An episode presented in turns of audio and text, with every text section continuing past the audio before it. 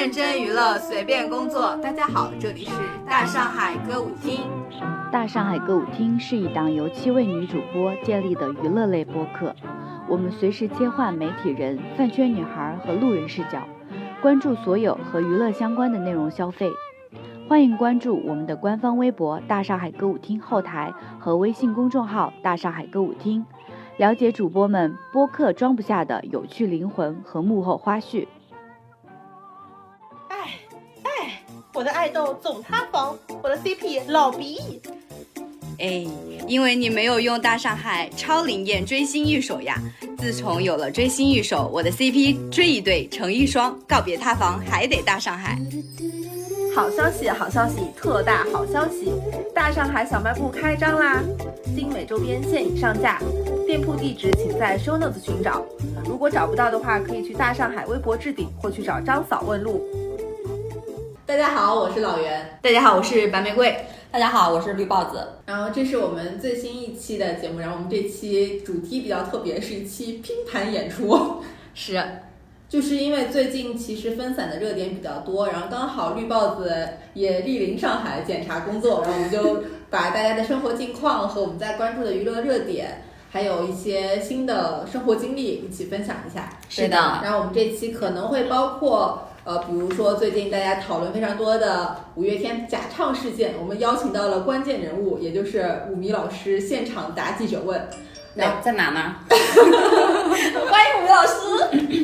然后与此同时，我们还会针对最近的一个热播剧《新闻女王》做一些讨论，因为我们三位都看了，有些的工作也和新闻有关，然后就讨论一下这部剧。没错。然后还有一部分是我们最近生活的一些小分享，呃，不管是绿帽子还是白玫瑰，都最近有一些走出生活舒适圈的活动，或者说不一样的生活经历。那我们现在进入第一趴。好的。那就是我们的五迷老师答记者问环节，来欢迎我们五迷老师，欢迎 欢迎，这这怎么抢我活？呃，那我先来开个场啊，呃，亲爱的听友朋友们，欢迎大家来到今天的五月天假唱事件野生新闻发布会，我们请到了民间野生粉丝绿豹子来就这一事件进行答记者问，我们先欢迎一下来绿豹子，欢迎绿豹子。我先说一下，因为因为绿豹子本人他其实不是武明老师，我也不知道为什么，就是厅内的主播对他有这个误解。他只是本人喜欢听五月天的歌比较早，看了几场山顶上面的演唱会，所以大家可能就对他有这个误解。他其实不是五迷老师，然后五迷老师不要骂绿帽子哦。刚好嘛，就是假的五迷老师对假唱事件进行 进行假的新闻发布。凭什么说他是假唱？你有证据吗？下面请记者开始针对五迷老师进行提问。好的，大家好，我是大上海歌舞厅上海分社的记者陆尔豪。我觉得我们在正式的提问环节开始之前，还是大家统一一下认知，对假唱这个概念，其实现在整个舆论场上的定义也是不一样的。是的，对的。一方面，可能大家传统认知里面就是完全的假唱，就是嘴对嘴，就是你的话筒不出声。然后还有一种是从 K-pop 那边流传过来的概念，叫半开麦。半开麦就是应该是一边会放一些。呃，录好的人声，就他也是他们自己录的，但是当做电音。另另外一方面，就是他们自己的麦也是会出声音的。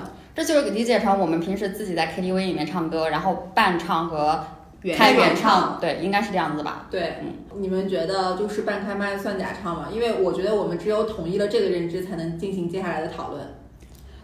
我自己是觉得，如果我作为现场的观众。我能听到你在现场真人发出声音，应该就不算假唱吧？吧。作为一个买了票付了钱的，你只要能听到他发出在现场发出的声音，你就觉得，只要你不是你对嘴的那个概念嘛，应该就不算假唱吧？就是可能你当时你的现场的声音状况不是很好啊，你个人状态不是很好，然后呃需要用一些。应该叫电音吧，对，对但是电的程度不一样。我觉得如果这么细分吗？如果电百分之八十，你觉得你还能听到原来那个人现场的声音吗？就是能听到现场的声音，我觉得就不算假唱，只是做一些修饰嘛。你肯定要，你现场观众肯定要你体验感好一点啊。你要听的都是一些跑调、音准不准的，你听干啥呢？好的，那我们下面问题来了。好的，从这位舞迷老师的角度来说，你觉得阿晴假唱了吗？我觉得不知道，不敢说。就是现在质疑他的是他今年的一些演唱会嘛，因为今年的演唱会我我我想去，但是没抢到票，然后我也没有去现场看，我不能说我断定他有没有假唱。但是从现在网络上那些流传的一些视频来看的话，那应该结果很明显嘛，因为大家都知道。那请问这位记者，你觉得他是假唱吗？我觉得阿信现在被鉴定的一些视频肯定都是假唱，因为他所谓的真唱和假唱的差别真的太明显，尤其是在听过他最近巴黎演唱会的那个全程直播之后，嗯嗯就你可以很明确的分辨他哪些歌曲是假唱。嗯，如果说他是属于电音那类，我觉得他也绝对是开百分之七十以上电音的，嗯，啊，这你的数据是怎么来的呢？就是你根本听不到他自己的声音，就是你刚才说的那种。哦，就你坐在台下，你听不到阿信本人声音，但是他出声了。对，其实你之前也看过几次五月天演唱会是吧？是的，分别是大概是几年之前吗？最近一年是二零一九年，那个场我忘了是在哪个，你带我们去的。虹口吗？虹口，哦，对对对虹口足球场。嗯嗯，嗯，你觉得他那场是真唱还是假唱？那场应该是真唱吧，因为我就是从现在网络上的那些鉴定的方式方法来看嘛，因为他现场真的很车祸。然后我印象比较深的就是我们演唱会结束以后，我们几个人就是喜欢他们很多年的朋友一起来说，就是觉得看得很不过瘾，感觉他现场唱的部分不是很多。一直就是阿信就跟大家聊天干啥的，就是他们自己本人唱的部分其实不是很多。哦，但你那场已经就是就是能听出来是车祸，但是是真唱了。他们 他们真唱就是车祸是吗对呀、？OK，嗯，嗯，哎，那其实还有一个比较关键的问题，就是阿信假唱这个事件是否会影响你对他的评价？因为你确实认识他也蛮久的了。认识他不认识我，有一点过粉，也不算粉吧，就是对非常影响。因为感觉喜欢五月天的朋友应该都是一些喜欢他们很久很久的人了。然后我觉得之前我其实想过他们会翻车，包括他们翻车的方式有可能是因为私德不是很好啊，或者我甚至想过会不会有吸毒啊 之类的。不能讲，我不能讲，就是这些呃，我觉得在他们音乐圈里面会普遍的一些翻车的方式，我确实没有想过他们是因为假唱翻车的。因为大家形容假唱就有点像预制菜，他们这个叫预制啊菜。就是我觉得在专业歌手里面，假唱应该是一种非常恶劣的行为吧？就是上升到你的职业道德的问题。对我觉得对对对，很多其实专业歌手都非常，他们自己都看不起这种行为。而且是付费的商业演唱会，就是这对场就是为了你来的。是的，是的，那其实还有一个问题，就是也想问一下，因为这件事儿呢也一直有进展嘛，包括他们后来开了一场全直播的演唱会，想要证明自己。与此同时呢，还有一个新概念的诞生，就是一六，就是说这个一六这个音高非常能够展示歌手的唱功，然后阿信就挑战了这个音高。你觉得阿信假唱和阿信写了一篇小作文且放话要唱一六，哪个对你杀伤力更大？我觉得这，我觉得这两件事都很荒谬。哎，其实就是他们假唱这个事情出来以后，我当时觉得还好。阿信又写了一篇在自己生日当天写了一篇小作文，然后而且他的生日小作文写的就很那啥，很那个什么。我觉得很像张嘉佳的代笔。这是你自己的判断还是真实的张家代笔啊？当然是我自己的判断，是一个比喻句，是一个形容。我以为他真的找张家代笔，因为我觉得他作为一个专业歌手，他对乐理这些概念应该是非常非常懂的。但他说出一六的时候，我就去上网，也有网络上有很多人就是说，把一些平时歌手发出一六的那个视频放嘛，就是音调应该非常非常高。当时就觉得，如果这不是找人代笔，是他自己写的话，就真的很荒谬。没有没有，这是两件事儿，就是阿信的小作文应该没有直接说一六他说了啊，直接说了，说了，因为就是因为他小作文上面说了是哪哪首歌直到内心什么崩尚未崩坏的地方啊？对对对，他说他当时就是可能标的比较高，实拍一六吧。我其实我自己不懂，但是你上网查一下，就是一六真的非常非常高就。海豚音，我觉得，嗯我的理解就是海豚音，龚琳娜和张靓颖才能唱的那种。对，这个事儿对你伤害最大是吗？是原生伤害和次生伤害的关系是？倒没有伤害我，我就当时我就处在一个嘲讽的状态里面，我就一直在嘲讽他们，你，怎么好意思的，就是觉得这种。哎，我好佩服你这种心态啊！就是对待自己的前 idol，就是你能迅速调整成为嘲讽的状态，我就不行，我只会觉得心里面还是挺难过的。但是我我想说，就是从这个引申出来之后，现在的一个新的说法是，他们也假弹哎。啊，说他们的那个没有插，没有差对这个我不知道从设备上面来说是不是有那种无线的贝斯啊或者吉他，确实他们当时在摇摆的那种，就是阿信的话筒都快甩出天甩出去了，然后呃另外两位呃吉他手还有贝斯手他们的乐器也没有插电，但是他们现场的呃音量就是很大，就是是有那种不插电的演唱会的，但是场子应该不能顾及这么大。我不知道。我不知道，不懂。我只是突然想到了这个发酵的事情，嗯，你们知不知道武明老师其实曾经是黑称？不知道，之前不知道。你们好会演哦，我就给你们科普了。那为什么呢？那我来说一下。百度百科上面的回答是这样子的：武明老师他这个称呼呢，最早来源于二零一三年梁欢在微博上面吐槽五月天主唱阿信的唱功不佳，然后他就是引来了大量的五月天的粉丝的攻击，然后后来梁欢就用武明老师来称呼那些喜欢对他说教，就是黑他的那些五月天的粉丝。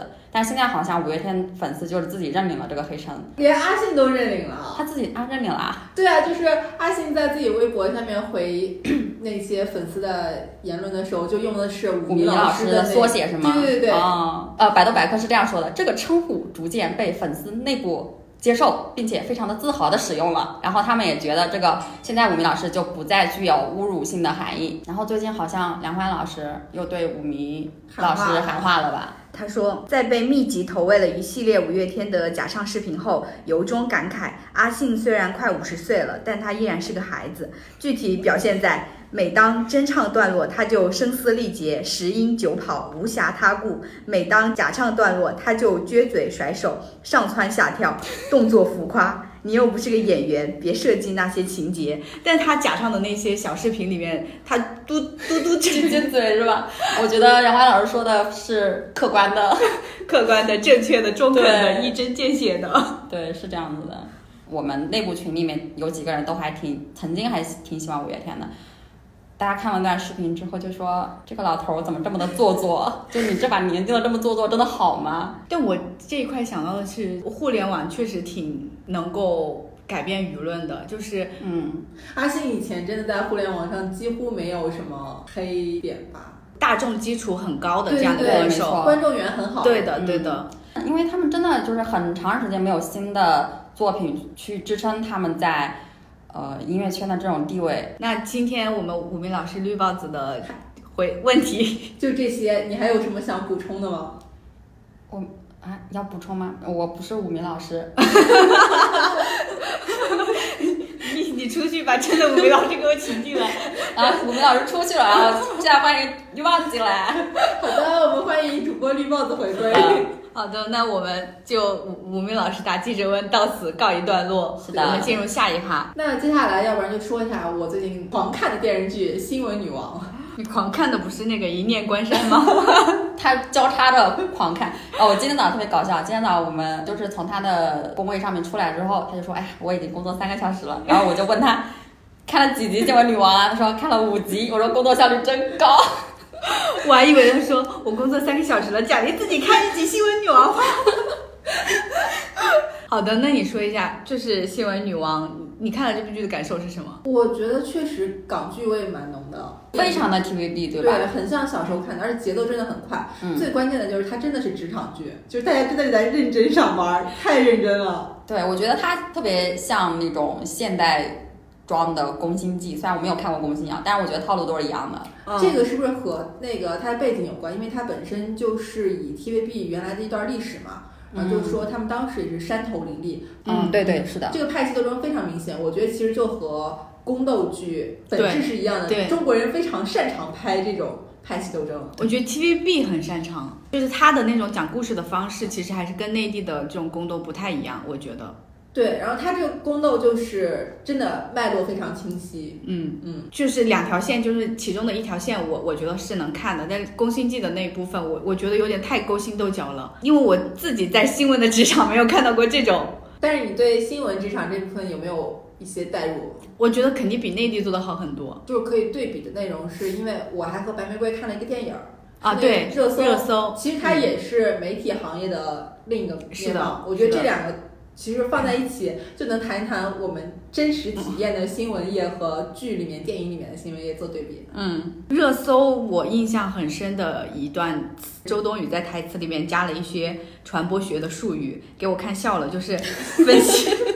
就是分析最佳的舆论手段的时候，什么沉默的螺旋，然后魔弹论、媒介议程设置，就是感觉非常由于表面对在说新闻这件事情，嗯，就是想想说一下传播的一些理论这个东西，我就觉得很不那个落地。日常的新闻场域其实和周冬雨那个非常像。就我们在做的一些事儿是，比如说我们拿到一个这样的社会舆论事件，怎么去处理，是怎么取标题，然后怎么传播，其实非常相似的。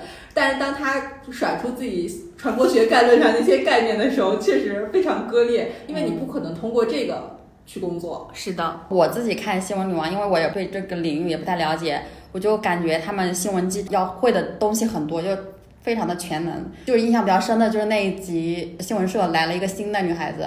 然后他就去跟那个网络红人一个大叔，然后那个红人家里面一个警察在他们家就摔倒了，现场流了很多血。他一开始以为是那个大叔攻击了他，啊，对。然后后来呢，他通过他自己拍摄的那个视频，然后就判定从现场的那个呃玻璃破碎的情况，然后那个警察流血的状况来看，哦，这个警察不是大叔攻击的，是自己撞倒了那个玻璃，然后晕倒的。这个感觉加了一些刑侦，对啊，探案的行政知识也要了解。我就感两位两位新，两位 两位新闻从业者是需要这样子的吗？我觉得没有，大家都是术业有专攻的。你这个确实涉及到刑侦的范围了。对，我觉得不管是新闻女王还是热搜，其实他们都有一部分真实打底，但是也有很多地方失真。我可能一直都在新闻行业，嗯，然后我觉得新闻女王和热搜呈现的是两个阶段的新闻行业。就是新闻女王还是非常传统的一个阶段，就是大家做什么事儿还是比较倾向于按照专业主义的那一系列来判断。嗯，热搜就很明显，大家是要靠流量、靠媒体对对对，就是新媒体阶段。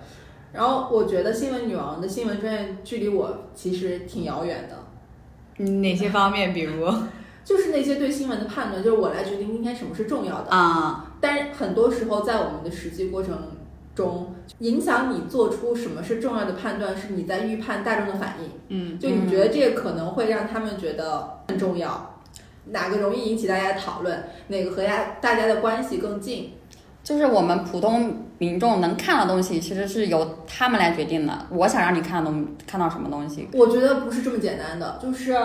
呃，很多时候大家说新闻媒体在操纵舆论，或者说你你看到的东西都是媒体想让你看到的内容。嗯，但其实是这样子吗？我觉得是媒体在预判观众喜欢什么，媒体没有那么大的能耐说，我想让你看什么你就看什么。如果我们真的自己想让你们看什么就看什么，就是流量会很差，这个媒体 没有生存空间。啊，我觉得新闻女王里面就是比较接近我现实工作的一个环节。就是新闻和广告主之间的关系啊啊！我觉得非常真实。就是你要报一条和你赞助商有关的新闻，嗯，这个大概是领导会施压的。对，我不知道这个这个是不是还是香港新闻界的一个现状。我就觉得他在拍一个以前的东西。对，我也觉得非常旧，就是一个大概是十五年前的事儿，好像是，嗯。因为我已经很久没有想象过我们的新闻行业是这样的，是。但是我觉得这个剧它传达出来的思想又很先锋，哎，就是比我们内地的有一些影视作品的思想要先锋一点。比方说，它里面有个非常经典大家都知道的那句台词，就是“找个男人嫁了吧”。那是因为 TVB 本身的这种思想上的开放就已经领先内地几十年。对对对，我觉得他们应该一直都是这样，对，一直都是这样哈。对，我看 TVB 比较少。而且就是这里面有一个非常也很知名的梗，就是这里面的人都太爱上班了。哦，大家说内地人看这个虽然觉得很爽，但是没有代入感，就是因为这里面的人太爱上班了。是的，就比如说那个里面所有的女主播，她们的梦想都是一周播七天那个黄金时间。嗯。但是我其实当时看了以后，我就觉得很有代入感。我因为你也很很爱上班。对，我就在反思，我是不是也太爱上班了。我上次不是问了你，热爱上班这件事情是真心的热爱上班，还是因为被动的热爱？我就是觉得都有啊。呃，一方面我可能是觉得我在完成一个事情，嗯，那我上班也是一件事情，我想把它做好，嗯嗯，哎，我现在想知道，他们这里面说他们喜欢上班，是他们喜欢新闻这件事情，还是他们就是喜欢上班？因为也也许一个人的热爱就是新闻这个行业是他们热爱的事情，所以他们愿意在热爱的事情上付出很多时间，还是说我就是不管我上的是什么班，我就是喜欢上班？至少在这个里面，是因为新闻是他们热爱的。哦，我我印象很深，就是张嘉妍跟她男朋友说的一句话，就是你不知道，你就是报一条好的新闻出来的那种成就感，是可以抵消非常非常几千倍、几万倍的一个负面情绪的。嗯嗯。就是我觉得他就是真的热爱这件事情。对。那老袁呢？你喜欢他上班？你喜欢是上班，还是喜欢就是你新闻这个行业？就如果这个东西不是新闻，对你你还喜欢上班便利店收银？我喜欢。我一直觉得我对这个行业还是有点热情。嗯，哦，那就应该还是因为热情在支撑。因为有时候下班的时候，我们不是也会刷一些社交媒体或者怎么样嘛？就我下班的时候，我的新闻弹窗是不关的。嗯，就是我还是实时要了解这个世界发生了什么。嗯，而且我刷微博的时候，如果刷到一个事情，那我觉得可能是我们的选题，我就会立马截图发到群里。虽然没有人回我，但是我会觉得说，我不做这个事儿，我非常难受。就是相当于我看到了，但是我没有发。就是我觉得很别扭，我我觉得他的热爱的那个地方在于，就是如果是我，我下班了之后看到相关的弹窗，我就会觉得很烦，我也不会把它发在朋友圈。所以你不热爱上班？对对，下一天再说，后就上班的那一天再说。嗯嗯。但是，我我可能也会也会因为这个有点难难受的点在于，我怕搞砸这件事情。嗯。但是他就是真的觉得。这件事情是有价值，他一定要立马去做的。嗯，我觉得这这个东西就是差别很大。对对对，不理解我自己为什么这样，我觉得不太好，因为我现在觉得上班可耻，你知道吗？就热爱上班是一件很可耻的事儿。就现在的舆论环境，让你不敢说你自己很喜欢上班，也不敢说你自己还挺想认真工作的。哎，就是从我自己。之前从事的行业来讲，我觉得我就是个纯，就是一个职场里面的螺丝钉，就是纯粹给一些资本家打工的。嗯，我如果说我热爱我的，我热爱上班的话，我会觉得有一点可耻，因为你要给资本家卖命嘛，就是会被职场 PUA 到，我就是要为公司卖命，我就是要主动加班干嘛的。从事的行业是可以创造一些社会价值的，或者说你自己觉得这份工作是有价值的，你热爱上班不是什么可耻的事情啊。哦，我觉得这个就是比较微妙的一点，就是我们的工作究竟是不是在制造价值，还是在制造垃圾？这可能是比例的问题，可能百分之多少是在制造垃圾。我我觉得没有百分之百能够得到成就感的工作，因为我觉得我们大量的日常工作其实是堆积着那种你要去助推某一个新闻事件的发酵，或者你是在众多舆论中就是踩一脚那个。媒体同行，嗯，然后很多人就会说什么，其实你们的工作也是在制造新闻垃圾，嗯，一定程度上吧。我觉得这个我看开了，制造就制造，谁不是在制造？你说这句话的人，你在制造什么垃圾？我还没跟你深究一下呢。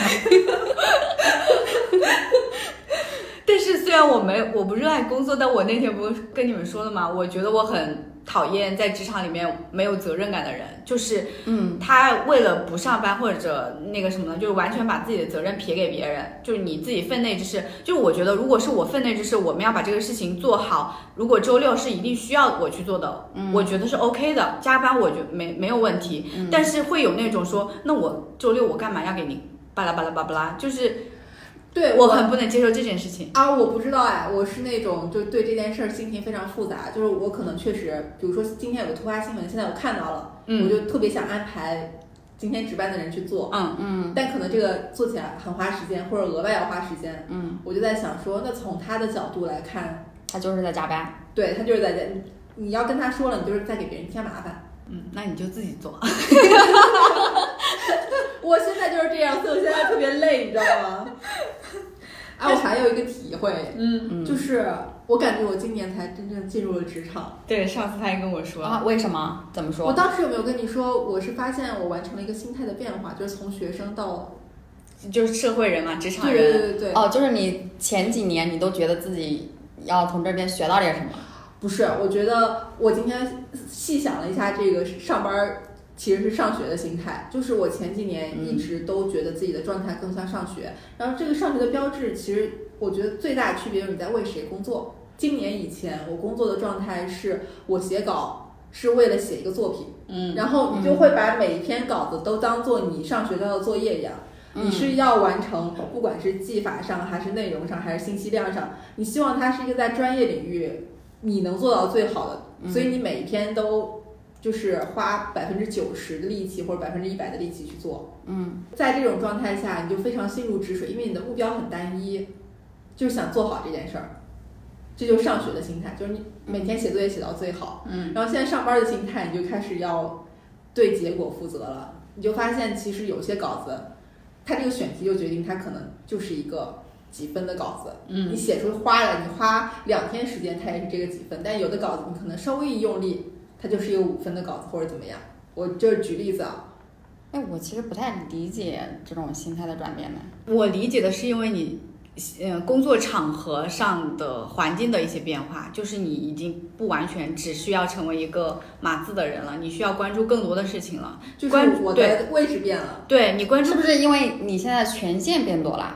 是，我觉得就是和两个原因有关，一个是因为我的工作环境变了，就是前一种状态，你能实现的基础是你的公司环境非常稳定，就有人在替你负重前行，嗯嗯，就你不用对结果负责。哦，明白。然后今年我们公司就是开始有变化，比较乱。嗯呃，不不，我不能说我们公司比较乱，比较动荡。对，比较动荡，就是因嗯为经济下行的局面下，就大家都会有一些压力，然后这个高层压力就会层层发包到不同的层级，嗯而且也会出现一些高层的变化。嗯，我明白了，就是我肤浅的讲一下啊，就是你之前的是这种学生心态，是因为你要完有老师布置作业给你，你要完成。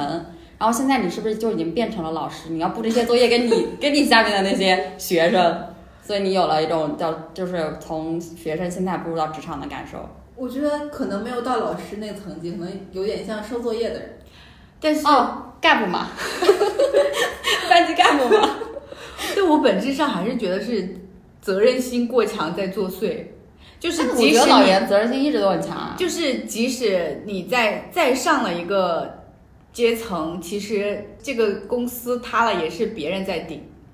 嗯嗯，就他会觉得他上了一个阶层之后，他需要负责的事情更多了，哦，他就是那个顶公司的人。对，他就觉得自己是虽然我顶没有，公司的人，但是我 但是他会以这种心态，对，我明白，我明白。嗯，我不知道是不是因为我也是这种心态，就觉得这件事情如果我不做，就没人能做。大学毕业进入职场之后，我就觉得自己进入职场了，我没有那种说从学生到职场的这种心态转变。就是你在这种情况下，你要对结果负责，然后你也要找工作方法，同时你还要非常谨慎的，就是面对不同的领导的状态。嗯就因为你无法判断接下来公司局面的发展，嗯迅速的站队和你保留观点不站队，或者就是你游走在各种势力之间也非常复杂。所以我对于他们派系斗争那个也比较有体会。另外，我还想到一个，就是以前我们经常说路要一步一步走，一步一个脚印儿，然后大家才能让你的工作见到成果。比如说某一天你有一个非常厉害的作品，大家会说这是你之前积累的结果。啊，现在我发现不是，这些都是机遇和运气。对，和嗯之前的积累没关系，所以就是工作的时候，你的心态也会不一样。我觉得就是尽人事听天命，就是你按照你自己平稳的心态去做好你自己的事就好了。你现在这个打工人的心态好好，我要向你学习。可能因为快，大概就是这样。我觉得就是大，而且世界就是一个巨大的草台班子嘛。嗯，是，而且我发现真的是你站在不同的位置看问题非常不一样。嗯，就你以前自己是最底层的写稿的人的时候，你就心想领导这也不让那也不让，一点儿不重视我的付出。但是当你心态转变以后，你就会也恨铁不成钢，说为什么要做这些事倍功半的事儿？嗯，就是嗯，嗯，所以你说爱上班儿真的正常吗？我特别不好意思跟别人说我爱上班儿，虽然我确实很认真的在上班。你你要是不好意思，你就说，你不要说我特别爱上班，你就说我特别爱新闻。你这样我觉得这样说会好一这是。一个比爱上班更可耻的事儿。真的吗？这两项是他的 guilty player。呃，在你们行业是这样子的吗？你不能热爱自己的行业吗？不能。为啥行业现在口碑很差，就是在交友软件上不好意思跟别人说我是记者，也不好意思跟人家说我在媒体，我觉得特别丢脸。呃，这个就跟你在教育软件上说，你是那什么什么员一样吗？就被人就是直接被人 pass 的那种。呃，有点类似，就是他们会觉得我这个行业就是对媒体戴一点有色眼镜。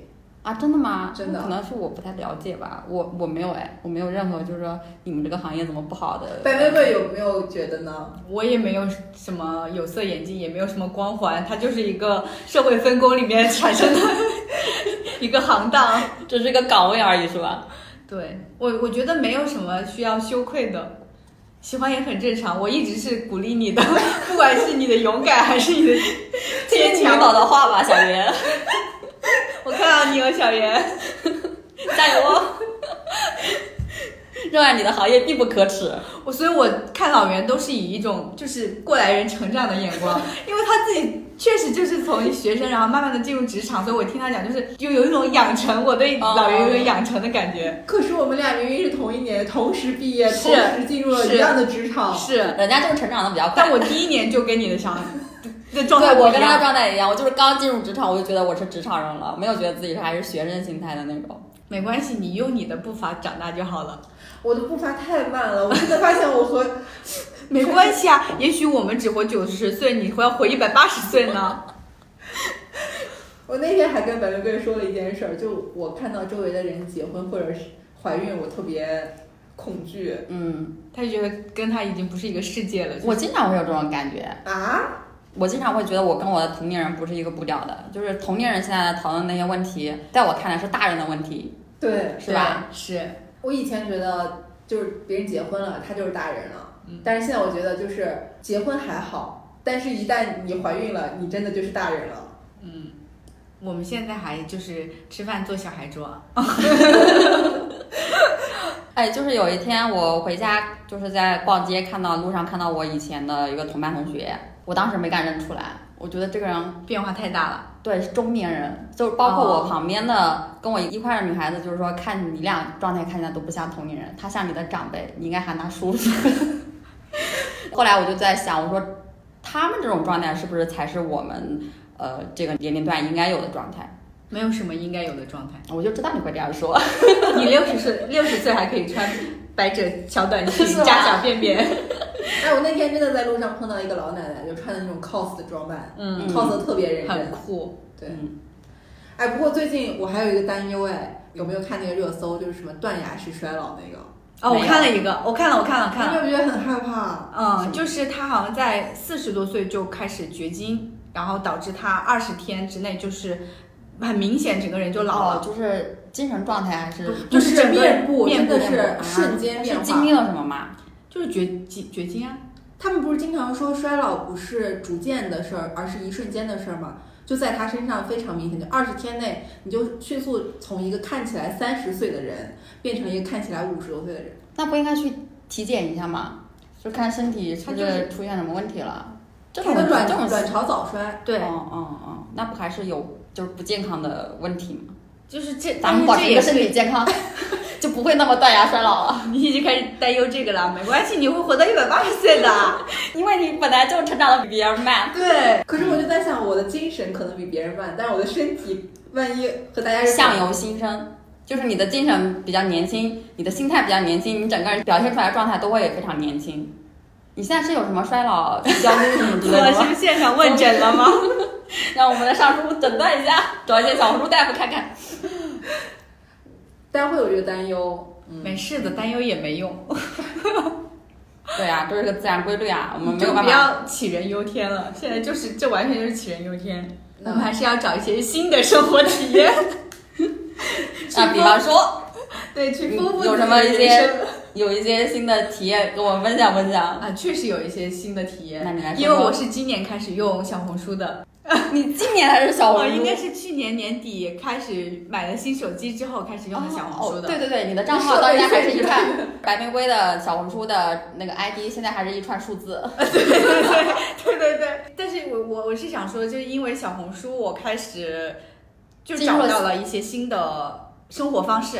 啊，哇，小红书带给你的改变这么大。嗯，我因为我之前跟老袁有沟通过，我有一段时间的精神状态特别不好，然后而且每天待在家里，我没有什么社交，也没有 想去跟熟人社交的冲动。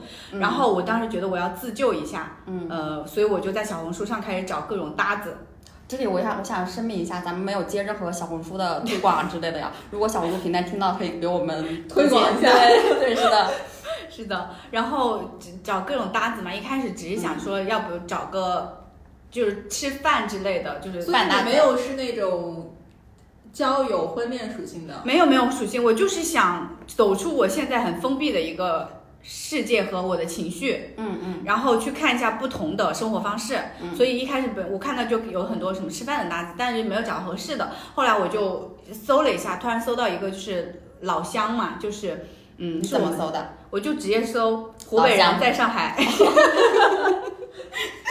大概是搜到这样的关键词，嗯然后就发现有一个可能是老乡这样的人，他说他们每周末都露营，然后我觉得哦哎还蛮有意思的。嗯嗯然后他们除了露营还骑行，还一起做美食啊什么的。啊我我对露营稍微有点感兴趣，我说大家到底这个东西是怎么聚在一起的？我觉得还蛮有意思的。然后我就去加了通过小红书加了这个人，周六就直接去了，他定了一个地点。哦，你你对陌生人信任这么高吗？对，我也因为是一个公共。场合呀，它是在一个公共的空间。你们当时几个人？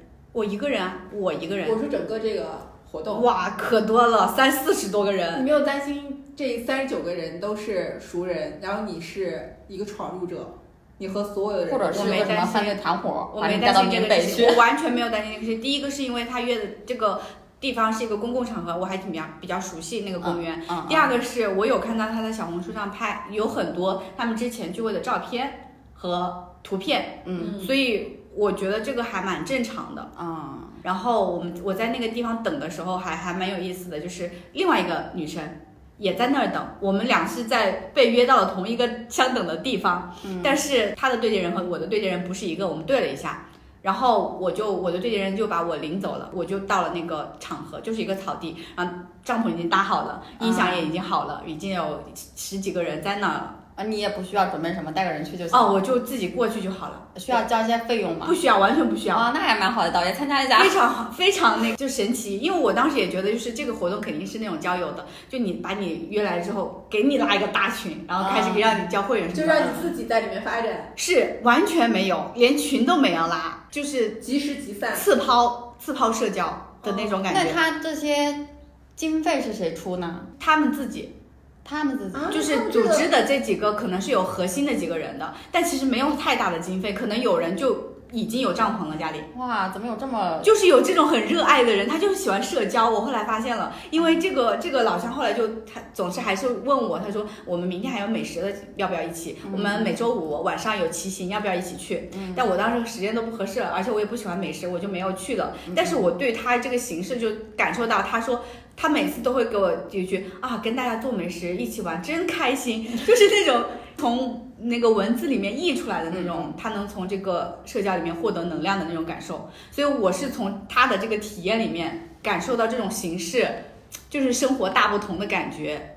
这个是我的一个很很新的体验。你可以毫无心理障碍的加入一个可能他们全都是熟人，但是你是陌生人，或者其他人全都是陌生人的环境，我就不行啊，我就很害怕这种。这个我的心态很奇怪，就是第一个，他我知道他们应该不是所有人都认识，呃，我我知道这件事情。第二个是我反而更适合陌生人社交，我有很多东西可能跟熟人说不出来，或者我很难说，就是因为我的这个情绪其实不是说我能找到一个理由告诉你啊，我是因为什么什么事情，所以我现在情绪很抑郁，哦我没办法跟熟人说出这个事情。哦哦，因为没有，哦所以这个东西很难开口，就导致我可以直接去跟陌生人，我都不用做铺垫。可以直接讲。第一个是有可能直接讲，虽然我没有直接讲，但第二个是我就觉得我跟陌生人没有没有负担，哦，嗯，我对你没有任何的社交期盼，我只是想体会你那个氛围，你们的生活，我是这种心态去做的。我一直都是有进入新环境的恐惧，所以这个其实对我来说就是一个新环境，我进入就是会有恐惧，确实是怕融入不了，确实是，我很怕落单，但是你没必要融入，其实这个事情就是不需要融入，你享受就好了。但是我就是一个很盲从的人，或者说我很需要一种集体感。那假如我进入了其中，然后我一个人坐在角落，就是我也觉得很别扭。不会的，他会让你们一起玩游戏，每个人都参与到，就是会有人照顾你。对，我觉得他们既然发起了这个活动，他们应该就会有会判断到有这种人的存在，就会去照有照顾他的。是是，而且我刚到的时候，因为所有人我都不认识，然后对接我的人也不在，我其实是挺尴尬的，我不知道跟谁讲话，然后我就啊说了一句，我说啊，我我还挺。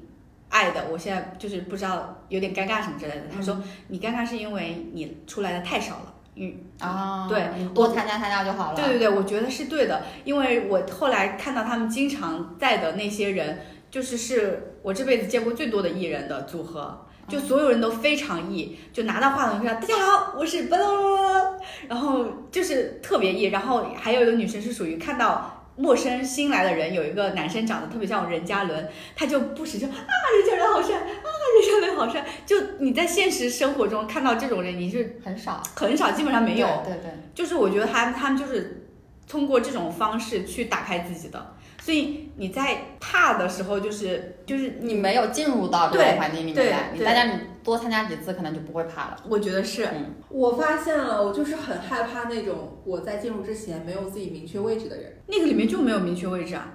就我刚才想到说，我其实也不是很害怕这种陌生场合，比如说有什么什么活动让我去，那你参加马拉松吗？那个就是有你自己要做的事儿啊。就是我需要一个非常明确的我的任务。哦比方 说，我今天我们露营，我们今天的户外活动是烧烤，嗯然后我安排老袁串肉串，对对对可以对对是吧？哦或者再给我找一个搭档，就是给你一个明确的位置。他们就是玩游戏，你可以吗？玩游戏就大家做成一团，随机玩游戏就好了。但是有一些那个什么，比如说你这盘输了，你就要起来表演节目。哦，这个太可怕了。这个确实这个不行，但后来就还是有人害羞的话，他就直接说那你就自我介绍一下就行了。那也害怕，不行。你是谁？你喜欢什么？no no no！刚刚你说就是现场有很多艺人的时候，我当时就有点恐。你听完你这个描述，我就有点恐惧，我嗯非常害怕。就是非常艺的人跟我说，哎，那个谁谁谁，你一起来说一下你你是干嘛的，你自我自我介绍一下。嗯然后那个谁，你表演一个节目，这对我来说是非常恐就让你惧的事情。硬上你也行吧，但只是心里面不舒服。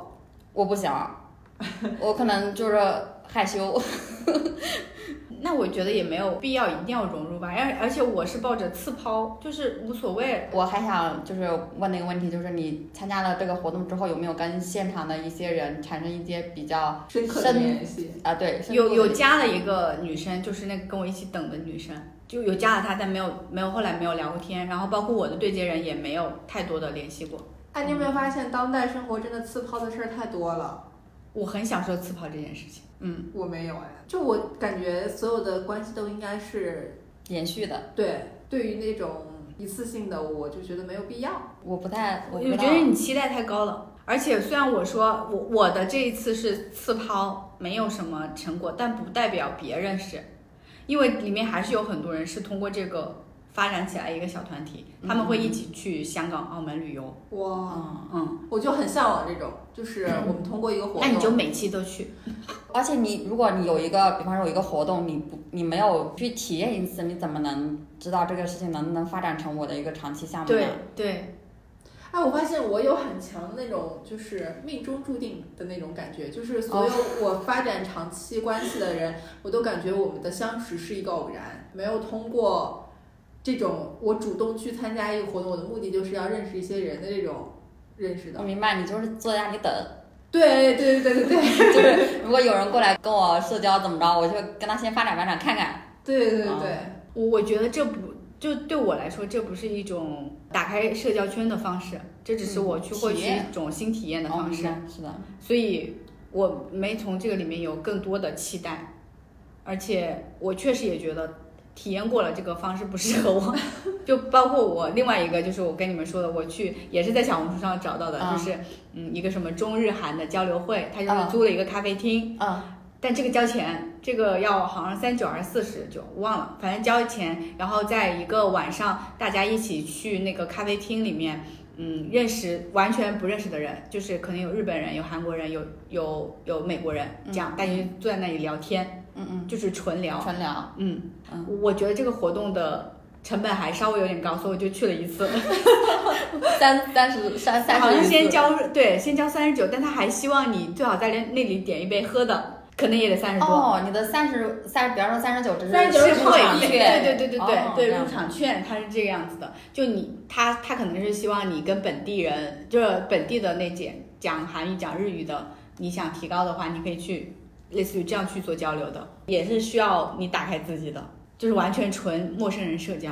嗯，但我在那里面也认识了一个女生，中国人嘛，中国人，嗯嗯，也是蛮奇妙，因为大家就是做各行各业做的不同的，她是做那个上海的剧，然后你知道韩国有个乱打秀吗？不知道，不知道，就是那个是她引进的，引进中国的，在上海。就是一个很有名的那种表演。表演对秀，就是会看到很多不同的人，对对对，这个确实是一个认识新世界的方法。是但是，哎，你们有没有感觉，就是在交朋友这方面，你们在成年之后交朋友的途径，变少了吗？对有没有变少有啊，可是我没成年的时候交朋友的机会更少哎，啊？但是你交朋友的数量应该也有变化吧？就成年人以后交朋友的数量变少了吧？就可能你一年新认识一两个朋友，而且这些朋友还是能维持下去的。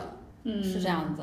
我甚至觉得我现在身边的朋友都好像还是我小时上候学时候上学时候对结交的那些朋友，后来很少，不管是从职场上或者说生活别的机会上面认识到的人，很难发展成朋友。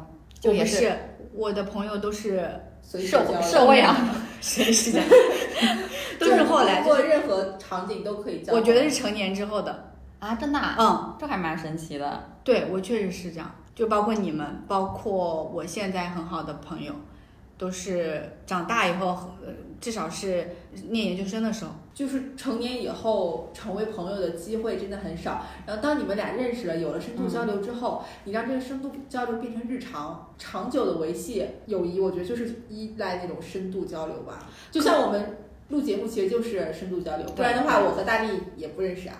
对，嗯，你就为什么要叫我的本名？可是我是在大上海之后才开始跟朋友这种深度交流，就加深关系的。啊，之前呢我之前没有，都是说一遍所有朋友都鸡毛蒜皮的小事儿。不是我觉得有两种方法，在我身上有两种方法，一种是依靠依靠非常日常且密度高的聊天，这些聊天可以没有很深度，就是什么但是吃喝拉撒跟你报备非。常高频，对。嗯，然后另一方面就是这种深度交流，就要进行一到两次的极深度聊天，直扣内心的那种，啊就是包括到谈童年啊、这种阶段，让你们开始对彼此有很深刻的认知，然后在此后的过程中能维持一年一到两次这种深度的交流，才能把这个关系延续下去。对我不会是平常跟人有高频交流的人，我觉得吃喝拉撒没啥好报备的。啊，我和大宝和小丁就是 我我也是那种非常喜欢报备吃喝拉撒的人。Fine，我们是深度交流的对象。嗯，对，所以我就觉得就是要维系这个深度交流后的友谊也很难。但我觉得我交朋友是那种我需要一次深度交流以后变成朋友以后才会跟他分享吃喝拉撒。对，这个这个步骤是这样子的，我不会说上来就跟你分享吃喝拉撒，为什么跟你分享这些东西？我觉得成年人交友就是真的是一个不断试探的过程，即使是交朋友，就你要试探你一直向他聊这些很琐碎的事情，他是不是也很热情的反馈，就不会觉得啊对对对因为有的人会觉得也没必要啊。嗯，这是我，这是你两次对，这是我两次就是新生活的体验。那老袁，你有有什么新生活体验吗？我有一个就是本来打算就是在我们俩分别进行这种新生活的体验后要聊这个话题的体验，但是失败了，就搬家，搬家失败了。哦，是的，嗯，就我觉得这个事儿很妙，就我当时呃大概是十月左右的时候非常痛苦，因为我当时同时面临要搬家和要不要换工作这两件事儿，嗯因为我都觉得时间太长了，已经超出一般人的程度了。我发现我这个人就是比一般人擅长忍耐，你确实，耐力型选手，所以说你能活到一百八十岁。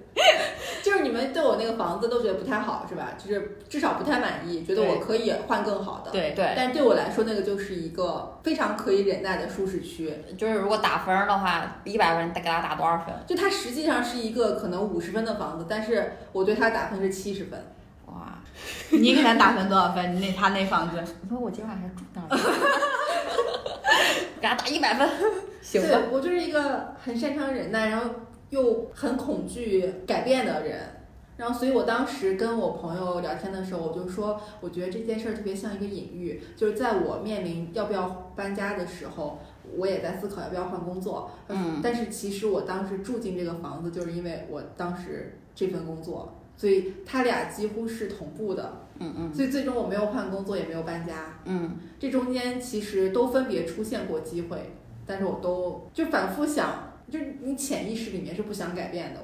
我发现，老袁确实就是不太会走出来自己的那个圈。我也不知道这个圈应该你的圈子应该叫什么，因为我不知道你这个你的自己这个圈子是不是舒适的，所以我不能叫它是舒适圈。对我也没法叫它是舒适圈，因为它熟悉熟悉的熟悉啊，圈子，熟悉圈，熟悉圈。是的。我因为我都换了三份了，他还在那里。我们明明是在同一个公司起步。然后，然后我今天还跟老袁说，因为老袁今天带我去他们单位嘛，又是一个不同的地方，我就跟老袁说，你就是人生里面一一些搬家的机会都是因为工作带来的。他本人就是住的环境没有什么改变，啊、对，我已经搬了三次家了。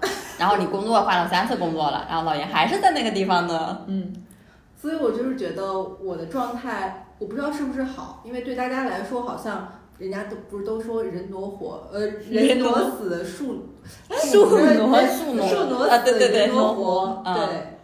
就我总觉得不改变不是好事儿，但是我又是一个很不擅长改变的人。也不能说不好，但是在现在这个时代，就是变化是唯一确定的事情的时候，很难说。我觉得很难说。嗯，这很难评。但确实是周围人的少数吧。是的，确实是少数。尤其像我变动性这么大的人来讲，这个事情对我来说简直不可思议。很多人对我都是这么说的，嗯，所以我因为我对于这种稳定性的非常强烈的需求，导致我对身边人的变化也非常敏感。就是我总是在每一个环境里面有一，就是给自己树一些类似于你昨天晚上在我床上睡觉，你说我的床有一种安全感，因为我上面有好多各种东西。对，在我的工作环境也是这样的，在我的生活环境也是这样，就是要有一些陪在我身边不动的东西。如果你这是他要在为自己不愿意收拾找一些说辞啊。不是，它需要一些参照物。对，如果大家变化了，我就会很惶恐、很紧张，啊，真的吗？就觉得我是不是因为我没有在变，没有因为只跟上节哦节奏？只有他原地不动，其他人都在游走。我觉得一个人不可能一直能保持原地不动的。你你看，你虽然个人没有变化，但你的环境在变化了。，对就是即使你不变，你的环境也是会在变的。对，你会被推动的，对，会被动的去改变的。只是这这种改变对你来说不是你主动去改变的，你觉得你没有改变，我觉得肯定是在在变化的。你觉得有成就感吗？你这我跟你不一样。样，我从第一年就没有，但你做了四年，我们俩没法相提并论。但我觉得你是有的，啊，嗯，呃，有些成就感不一定来自于，就是外界很大的那种成就感。其实你，我我觉得你很大一部分成就感来自于身边人对你的认可。嗯，我就是一个非常仰仗于周围人肯定的人。哦，你真棒，老袁真棒。那我呢？不是，你不需要吗？你不需要别人对你的认可，是这样子。我觉得成就感这种东西是非常主观的一个东西。我不会问别人，你觉得我们这个行业、这个工作是有成就感的，我会自己去呃评判去评判它的成就感的来源。但是对于我们行业来说，就是也是有一套评价体系的。比如说，你是不是有过很重大的报道，影响了某些事件的走向，哦或者说你是不是流量上有那你看要看这个这个行业评判的标准，在你这是不是你的标准呀？他肯定一部分也会受到这种社会的标准的影响啊。他就是一个非常受别人影响的人。对，就是唯一不在乎的只有自己的感受。嗯，嗯，而且我真的很长一段时间就是不知道自己的感觉是什么，不知不知道自己的什么东西。感觉就对一件事儿的评价和我觉得什么是舒服的，我的标准其实是大家感觉怎么样。哦，你来说说。我已经说的够多了。你怎么疑惑？我不知道，我觉得我有时候感觉你活的特别拧巴，我是啊，他你是啊，是吧？嗯，他是啊。就我很难去跟你感同身受这种东西，为什么要活得这么拧巴？就有些事情明明可以把它想的或者处理的很简单。呃，要不然我们就就到此为止。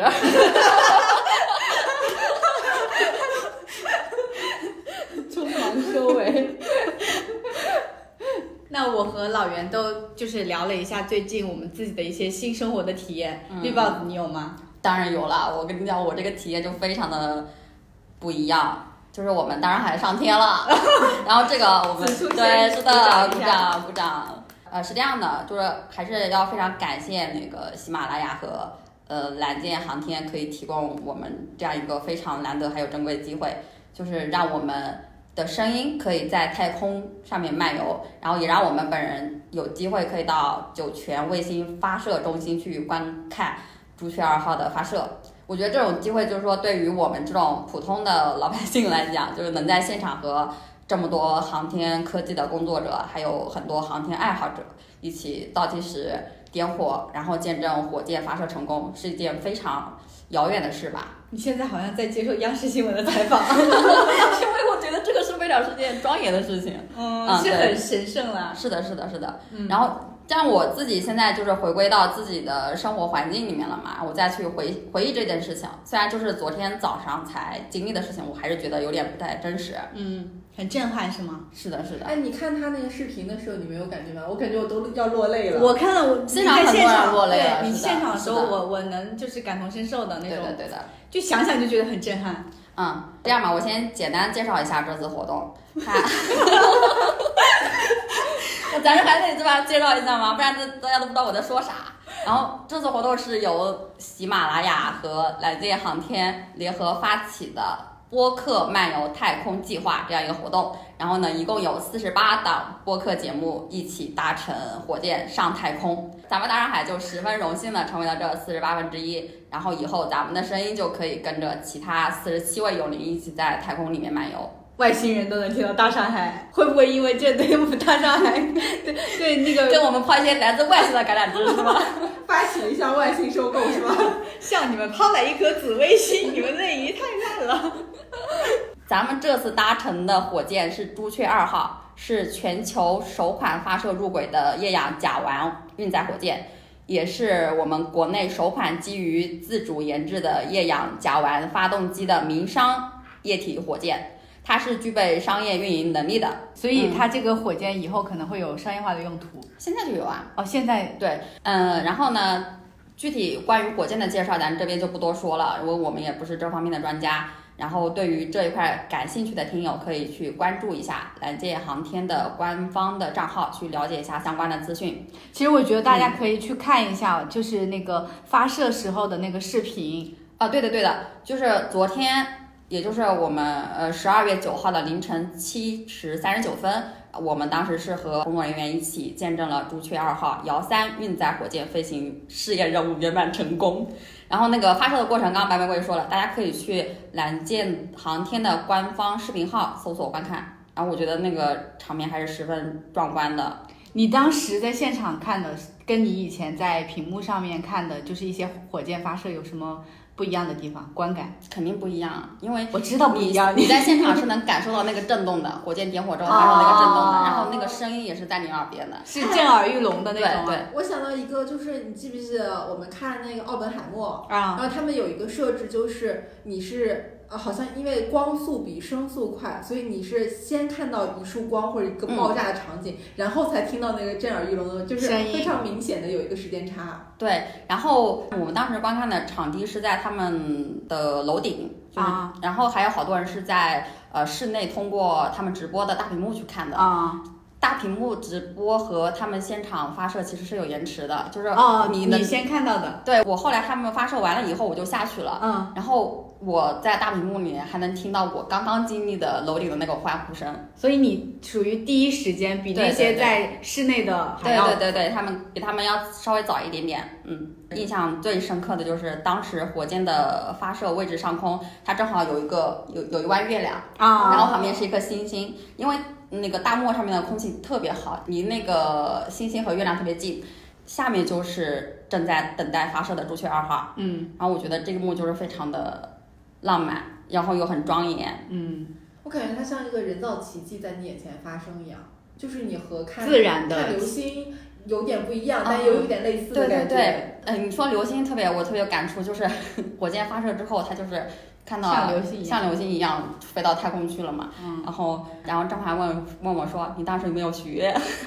其实你当时感受没有那么多。你根本脑子里面空白，对吧？就是能看到一件一个东西咻一下飞出去了，然后当时那个声音还有现场的一些震撼感，就是你别的脑子里一片空白。当时其实、就是生理性的那种震撼。震想不到任何东西。对，嗯我们观礼厅的二楼是他们一个测控厅，那里面就像大家平时在那个科幻片里面看到的，一群工作人员穿着白色的图他们那样的工作场景，鱼图。为什么要用鱼图？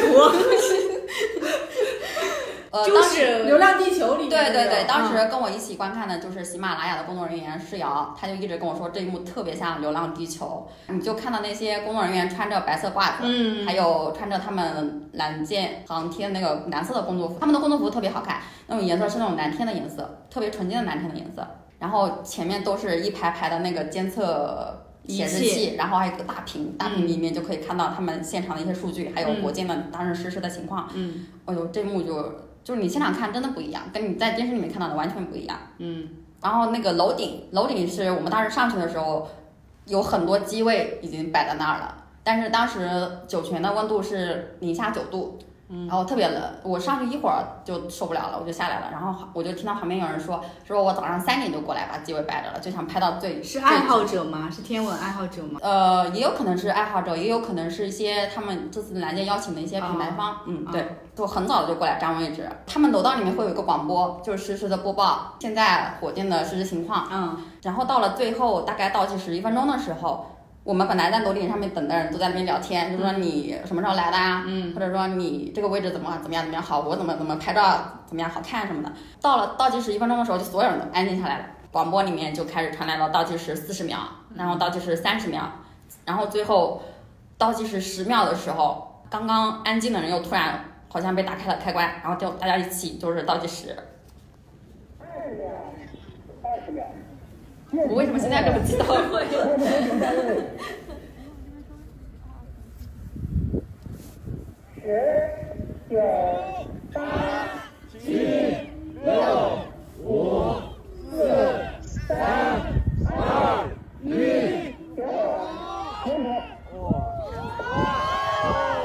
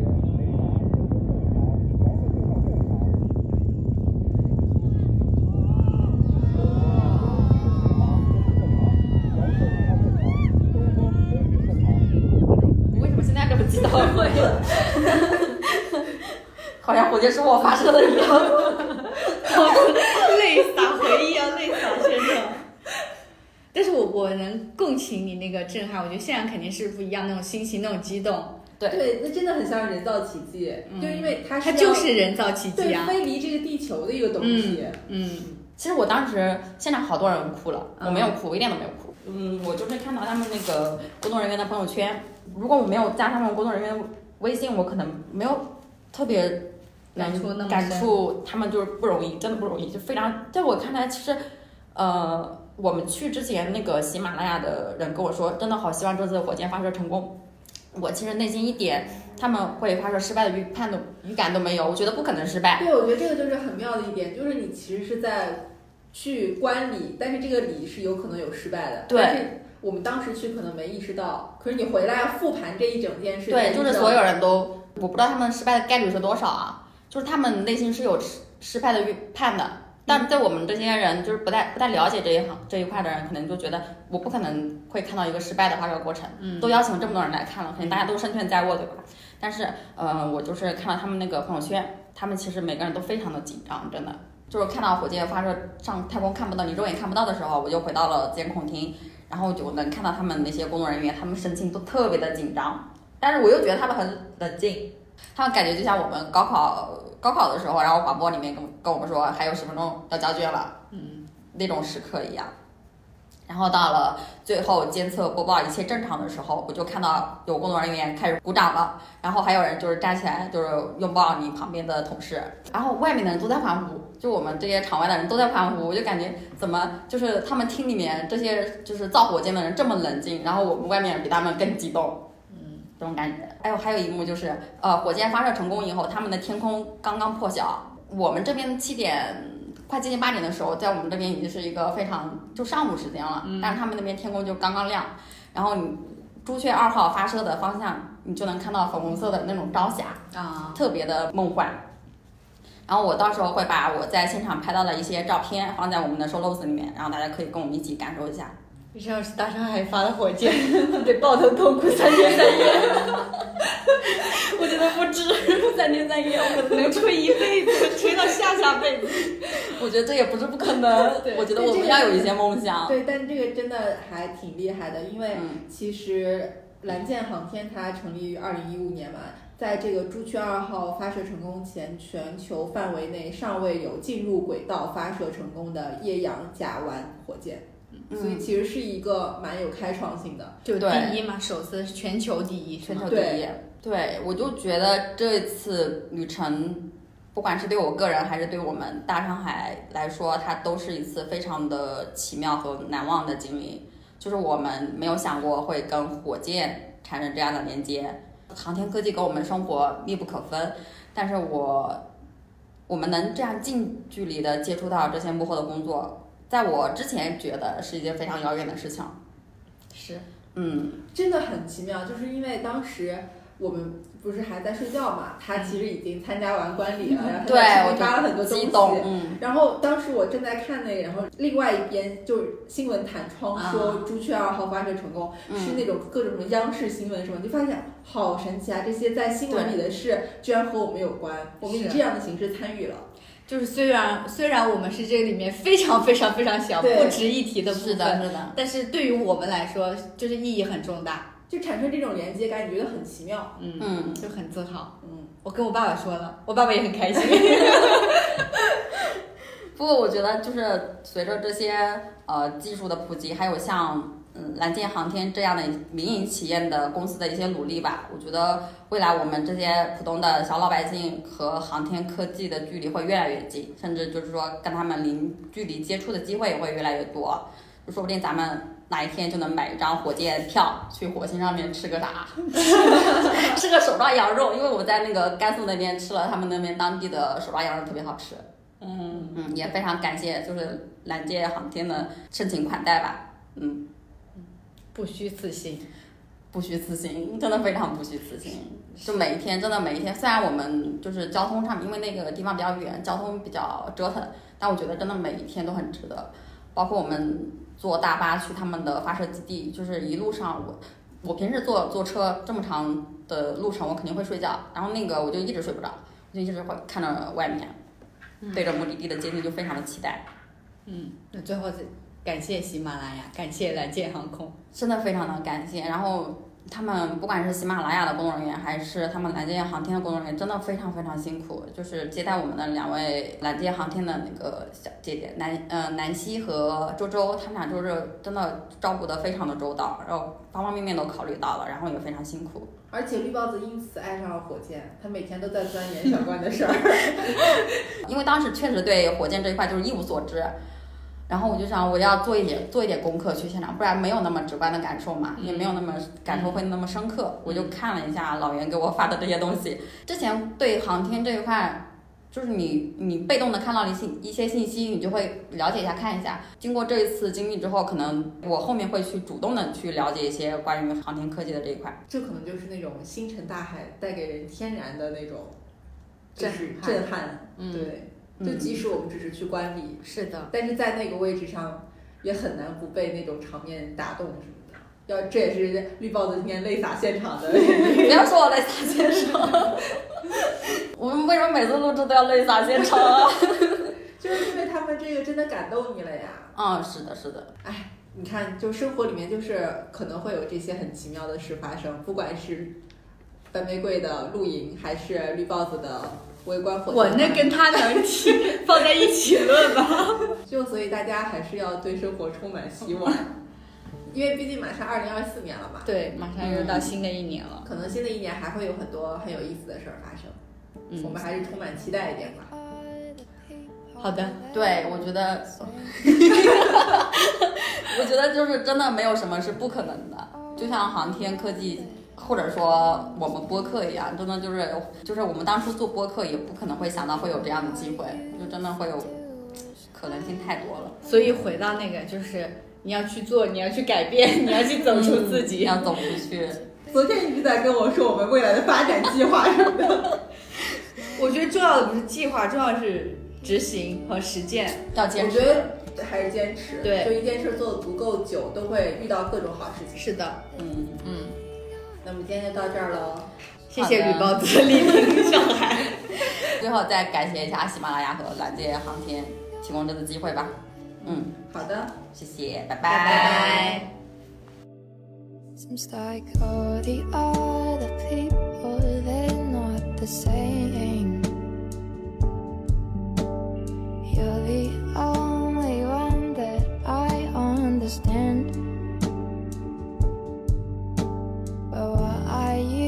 c'était